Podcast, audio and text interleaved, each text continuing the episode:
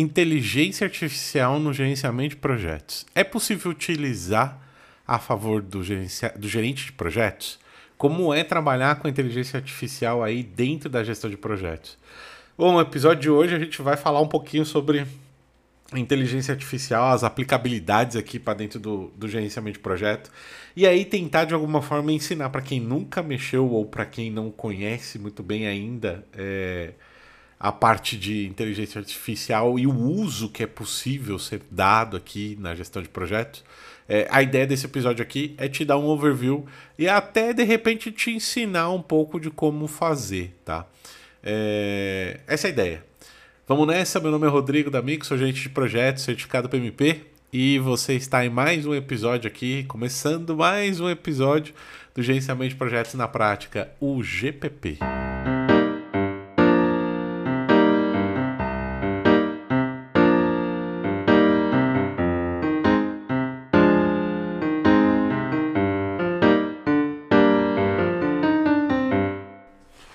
Bom, quando a gente fala de gerenciamento de projetos e inteligência artificial, a gente vai pensar aqui neste episódio é, sobre o que a gente chama de inteligência artificial via chatbot, né? O que também é conhecido comumente aí, popularmente como chat GPT e tem outras inteligências artificiais aí, outras AIs aí que são chatbots também que você pode utilizar para algumas coisas. E por que, que eu estou falando do chat GPT especificamente? Por que, que eu estou pensando em engenharia? Porque o chat GPT você pode criar uma conta lá de graça, pelo menos podia, até a, o momento que esse episódio está sendo gravado, é possível é, fazer uma conta de graça lá. E lógico que você não vai ter todos os recursos que uma conta paga tem, mas você consegue entregar, entregar muita coisa é, ou construir muita coisa ali é, dentro do, do chat GPT. O que a gente precisa entender é que a inteligência artificial ela é algo que a gente é, vai perguntar coisas para conseguir respostas, com o objetivo de utilizar essas respostas ao nosso favor. É muito importante a gente lembrar o seguinte: é, inteligência artificial não, eu não acredito que ela vá 100% substituir a, a inteligência humana ou substituir a função do ser humano. É, pelo menos não na gestão de projetos, eu não sei nas outras áreas, não posso opinar.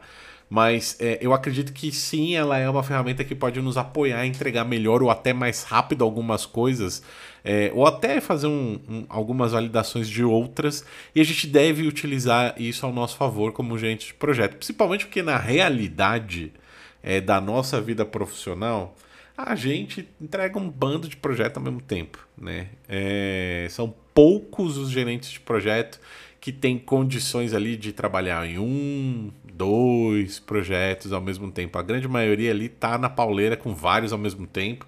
É, com um bando de gente cobrando muita coisa, tendo que gerir equipe, gerir é, tarefa, backlog, é, requisito, enfim, é uma loucura. Então tem é, é, tem essas vantagens, né? O que a gente precisa ter em mente toda vez que a gente for considerar usar uma inteligência artificial. Tudo que for solicitado uma inteligência artificial é muito importante a gente ter em mente é, que nem tudo que ele está devolvendo está correto. Né? Então, isso significa que é legal você ter, no mínimo, um conhecimento para poder chegar e questionar se aquilo que a, a inteligência artificial está te devolvendo está correto ou não. Tá? É muito importante a gente ter isso em mente, por quê? Porque a gente pode pensar aí que, sei lá, é, você vai fazer uma pergunta e ele vai te dar uma resposta, você vai. Se você não, sou, não souber a resposta, ou pelo menos minimamente não souber checar a resposta, é importante ter em mente que. Como é que eu vou dizer? Você precisa ter certeza que aquilo está correto, tá? Um dos principais benefícios do, da inteligência artificial aqui é, é a gente usar para adiantar algumas coisas. Então, toda vez que você for pensar num prompt, né, que é como é chamado hoje, é, você chega lá no console da, do ChatGPT, por exemplo, e aí você vai é, fazer as perguntas ali e tudo mais. Então o que, que acontece? É, existe uma, existe um, uma forma interessante de fazer o uso do, do chat GPT e das outras é, IAs, que é sempre você pedindo ou antes de fazer sua pergunta, né? Ir lá no chat GPT e falar assim, ó, atue como gerente de projetos da área X. É, e aí, toda a questão que eu vou colocar a seguir, responda com, sei lá, resultados quantificáveis, utilizando um tom X, tá? O, o, é, essas coisas, como é, atuar como um gerente de projeto, um gerente sênior de projeto, é, é, é um parâmetro configurável no, na sua pergunta no chat GPT. A pergunta propriamente também é um parâmetro configurável ali. É, com aí eu coloquei uma ação, né? Para cada questão que eu vou que eu vou colocar para você, responda com os resultados quantificáveis. E aí o tom, se é algo mais formal, se é algo mais informal. É, tudo isso você consegue pesquisar dentro do próprio site da OpenAI aí, e não tem patrocínio de OpenAI aqui, tá? Tô usando como exemplo porque é, é, o, é o mais conhecido, né? É, você encontra isso também colocando no Google e tudo mais, não é nada do outro mundo, tá? É super fácil de você encontrar informação disso. Por que, que eu tô te falando? Porque você pode usar essa estrutura, por exemplo, é, para te dar um exemplo de algo específico. Por exemplo, vamos pensar que você está trabalhando ali no, junto com o teu time, com o teu squad ali no desenvolvimento de software, e aí vocês precisam tomar uma decisão entre é, contratar um recurso interno, ou alocar um recurso interno, ou fazer um outsourcing. E aí, de repente, você tem informações ali do outsourcing e a terceirização, né? Você tem ali informação de quanto vai custar, é, qual que é o nível do recurso e tudo mais, e você tem a informação de quanto isso te custa internamente. Você pode é, pedir para o chat GPT mostrar para você numa análise detalhada, e aí é muito importante que na pergunta você coloque para ele, tipo, explique-me a sua sugestão, porque ele vai te dar a resposta e vai te explicar o porquê da resposta. A mesma coisa serve para quando você está usando esse mesmo exemplo para criar, por exemplo, um business case, que é o caso de negócio, né? Para quem está é, tá ouvindo aqui o podcast é, recentemente, tem um episódio lá no ano passado que eu falei um pouco sobre como fazer um caso de negócio. E o ChatGPT é muito bom para te ajudar a construir um caso de negócio. Né? Imagina lá que, sei lá, tua empresa está querendo fazer algo é, voltado para, é, não sei, programa de fidelidade, vai, é, de vendas. E aí você sabe que, como gerente do projeto que vai ser feito aí a instalação desse programa, é, de fidelidade ou que está sendo desenvolvido o programa de fidelidade, já se sabe quanto ele vai custar mais ou menos. É, vamos dizer que você está ali com uma entrega de projeto meio híbrida e você já sabe que tem ali um, uma expectativa no documento de visão do projeto de que aumente a receita em 10% no primeiro ano, o quanto que isso vai significar e tudo mais. E você pode pedir para o chat GPT pegar toda essa informação que eu acabei de, de inventar aqui e pedir para ele elaborar, jogar tudo isso no prompt, né, ali no campo de console ali onde você digita, e pedir para ele elaborar um caso de negócio para você. E aí é, você pode inclusive fazer coisas do tipo assim, ó, destaque negrito qualquer informação importante ou, ou qualquer informação que você julgue importante para mim.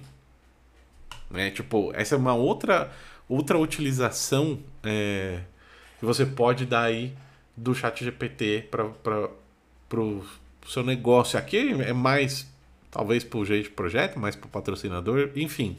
É, tem relação, acho válido. Né? Agora, olhando para o gerente de projeto propriamente dito, e aí pensando na galera que está trabalhando ainda com é, somente o preditivo, né? o, o, waterfall, cascata, né? É, cara, dá para fazer um, um, um, termo de abertura de projeto no chat GPT. Tá? Eu acho que isso é, é, é bem tranquilo. Você chega lá, coloca lá, ó, eu quero fazer X, é, com o objetivo Y, a gente tem os benefícios ABC, eu tenho tanto de, de orçamento, eu tenho tanto de tempo para fazer, e aí você pode pedir para ele colocar, tipo, é, quantos, é, é, quais os pontos de objetivo, quais são as principais partes interessadas ali da visão dele, inclusive. Né? E você pode pedir para ele, inclusive, entregar para você um, um, um, termo de abertura de forma detalhada. Então, assim, é muito legal para você explorar isso. Né? A mesma coisa acontece para quando você pensa, por exemplo, num detalhe do escopo é, desse projeto, usando como esse próprio exemplo, exemplo aí, tipo, o, o esse termo de abertura que eu acabei de falar. Né? E por que, que eu estou falando isso? Porque, pô, imagina o seguinte: você está fazendo um termo de abertura e você vai colocar minimamente, vamos falar, né, de, de um projeto preditivo, né? Então você vai chegar lá, você vai falar que você é um jeito de projeto, que está desenvolvendo X, é, e aí você tem um problema que é o famoso scope creep, né? É, de repente, num determinado cliente, e que você quer evitar isso nesse seu projeto. Vamos supor que você não tem tanta experiência com isso você queria uma forcinha para conseguir evitar aumento de escopo. Você pode virar para o chat GPT e falar assim, ó, eu tenho esse projeto assim, assim, assado, tal, com esse objetivo, vão atender X usuários, mas esse cliente é um cliente conhecido por continuar adicionando novos requisitos, é, novas funcionalidades, novos recursos, e tudo mais. E você pode colocar para ele também é, situações do tipo onde o cliente exige que todos os requisitos ali sejam entregues é, e coloque estimativa de tempo, de custo e tudo mais. No término da frase, é muito importante você pensar nisso, porque você tá, é como se você estivesse conversando com outro gerente de projeto. É, você pode virar para ele e falar assim: ó, eu preciso gerenciar o escopo é, e gerenciar um aumento de escopo que isso pode acontecer e comunicar com o cliente o impacto no cronograma e no orçamento do projeto. E quando você fala isso para ele, você pode pedir para ele criar para você uma matriz de rastreabilidade de requisitos no formato de tabela.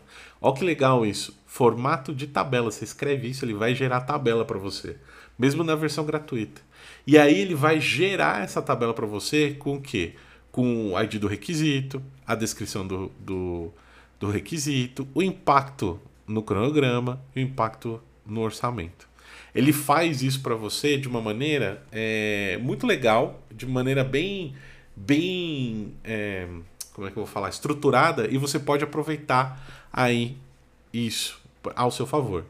Falando ainda de tabela, né, pegando o gancho da tabela, você pode também usar é, o Chat GPT para criar uma matriz de é, poder e influência interesse das partes interessadas dentro do, do, do chat GPT. Tá? É bem legal. E você pode. É, é, é lógico que você vai ter que dar detalhes. E é muito importante. Acho que uma coisa bem, bem importante para falar é a gente precisa cuidar com a ética, né? Quando a gente usa inteligência artificial em algumas coisas. Então não bota o nome da tua empresa, não bota nome de pessoas verdadeiros, não coloca nome de cliente verdadeiro, é, descaracteriza a informação buscando anonimato para que você não gere nenhum tipo de problema.